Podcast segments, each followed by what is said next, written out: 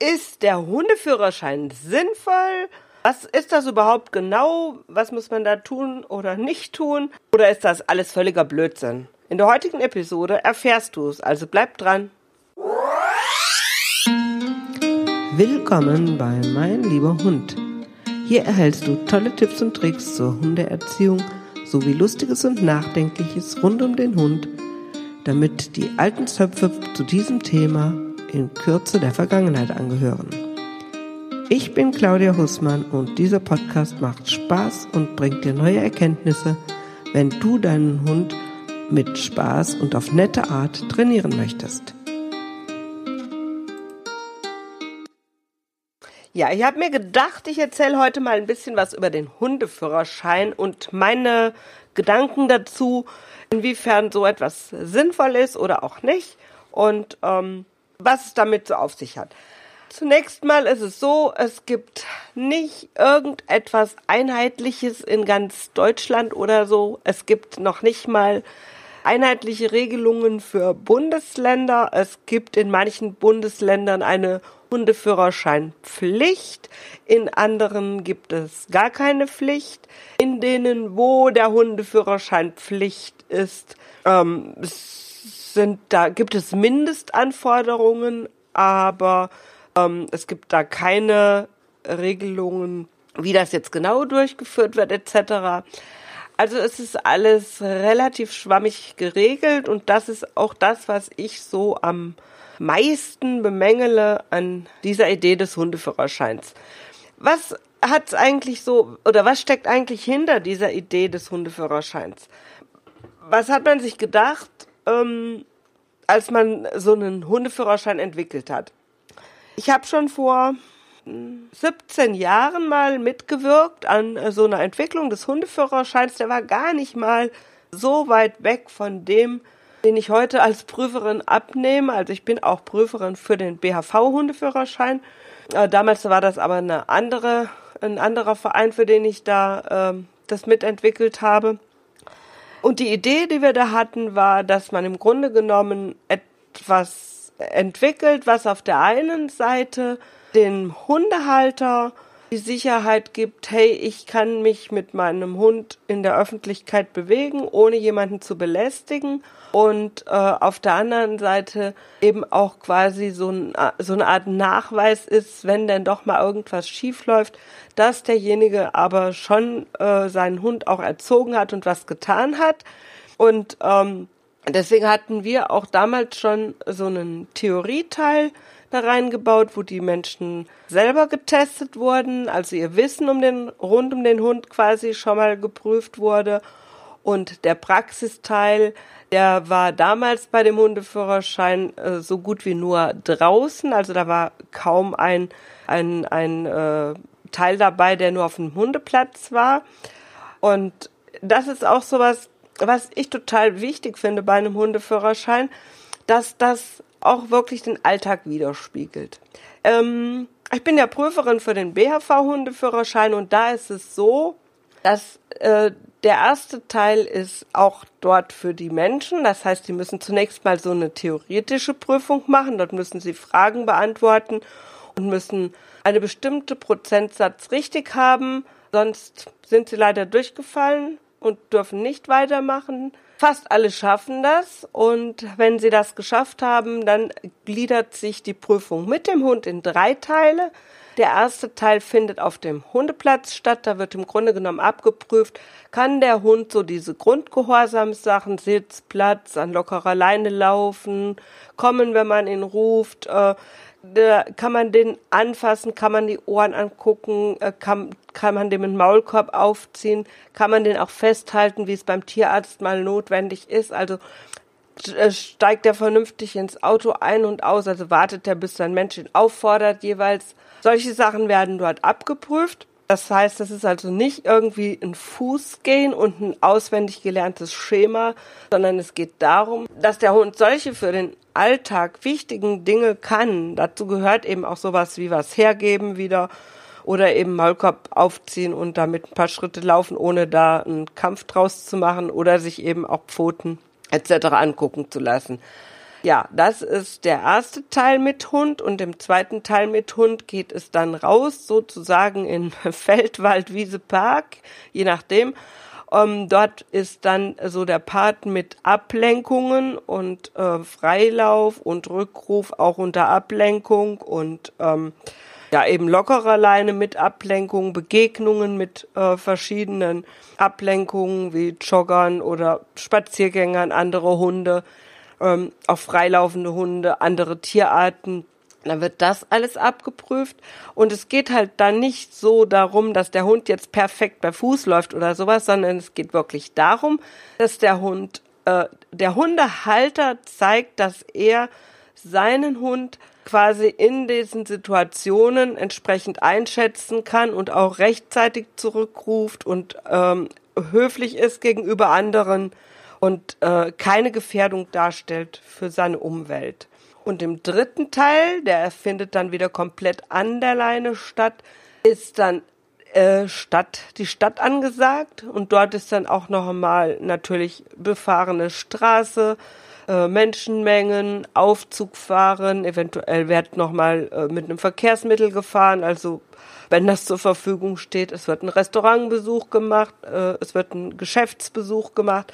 Also da wird auch nochmal abgeprüft, kann der Hund sich quasi im Alltag bewegen, beziehungsweise der Mensch mit seinem Hund. Es wird immer das Team geprüft und äh, wird keiner belästigt, gefährdet oder ähm, irgendwie anderweitig, so dass das quasi nicht verantwortungsbewusst ist. Ähm, das, diese Prüfung ist sehr anspruchsvoll. Die Hunde müssen eine ganze Menge können. Das dauert auch eine ganze Weile. Und es ist wirklich so, dass ähm, quasi es sehr, sehr wichtig dabei eben auch ist, dass der Mensch seinen Hund einschätzen kann. Es kann also durchaus ein schwieriger Hund an der Prüfung teilnehmen. Wenn der Mensch das gut handhaben kann, dann klappt das auch. Und das ist eigentlich das, was mir dabei auch am Herzen liegt. Und ich führe Hundeführerscheinkurse bei mir durch. Also wer sowas machen möchte, gerne bei mir melden und anfragen. Ich habe im nächsten Kurs noch Plätze frei. Und meine Hunde haben, bis auf die ganz kleine, da hatten wir noch keine Prüfung, hatten, haben alle den Hundeführerschein, obwohl in Hessen keine Pflicht besteht.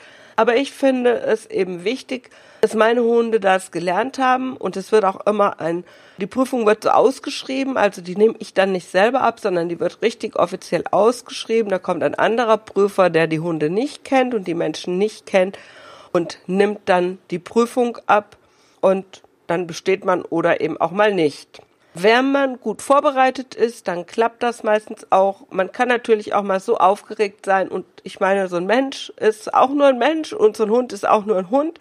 Es kann immer mal irgendwas schieflaufen und durch Aufregung klappt halt manches manchmal nicht mehr so richtig gut. Aber es gehört halt auch dazu. Wir haben ja immer sehr viel Spaß bei den Prüfungen und auch bei der Vorbereitung. Wir gehen also auch in den Kurs ganz viel raus und in die Stadt und jedes Mal woanders hin und üben.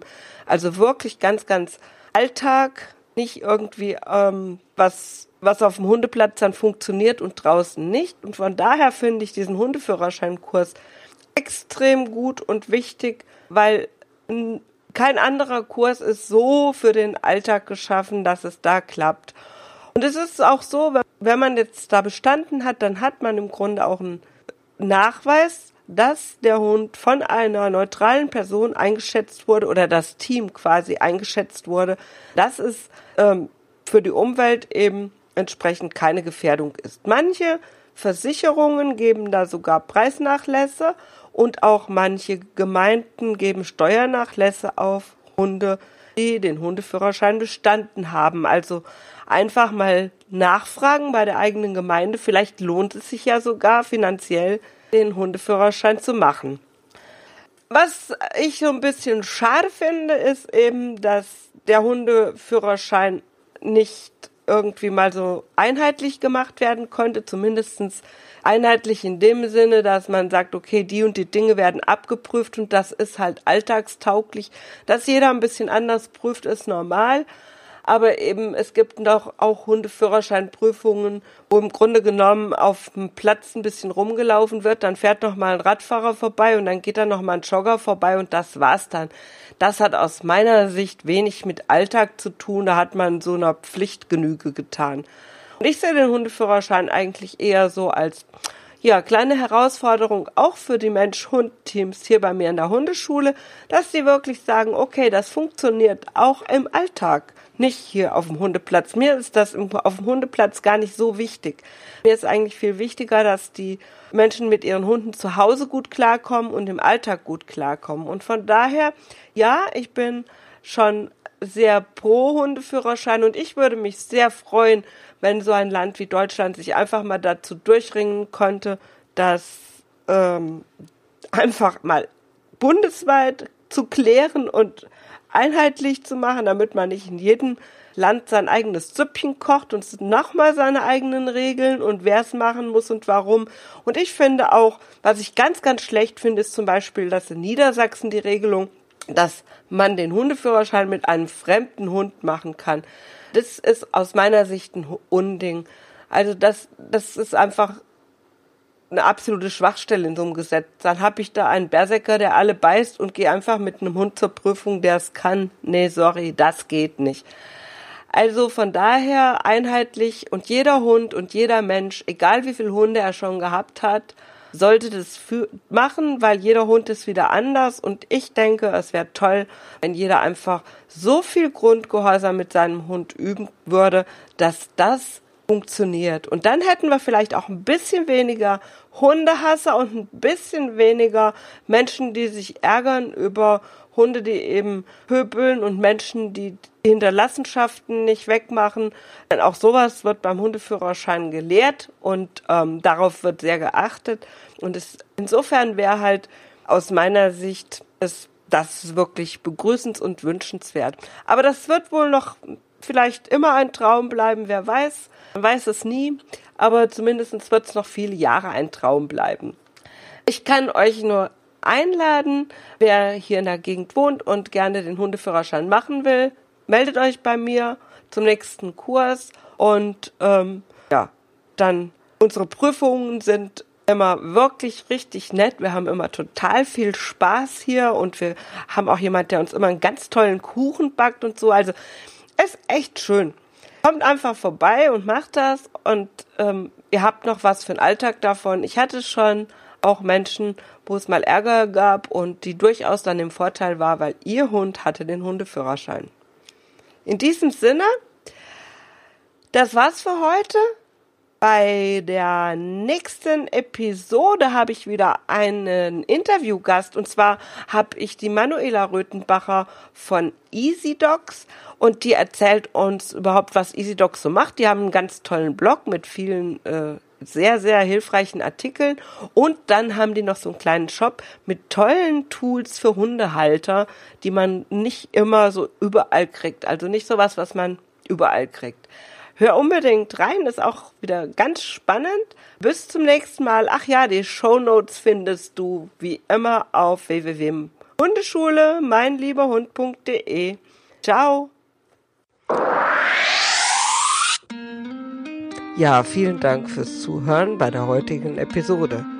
Mehr über mich und zu meiner Hundeschule erfährst du auf www.meinlieberhund.de oder www Hundeschule meinlieberhund.de und ganz viele Tipps zur Welpenerziehung bekommst du auf welpenerziehung24.de. Dort kannst du dir auch ein E-Book herunterladen zum Training der Beißheimung beim Welpen. Ich hoffe, wir hören uns bei der nächsten Episode und wünsche dir noch einen fantastischen Tag.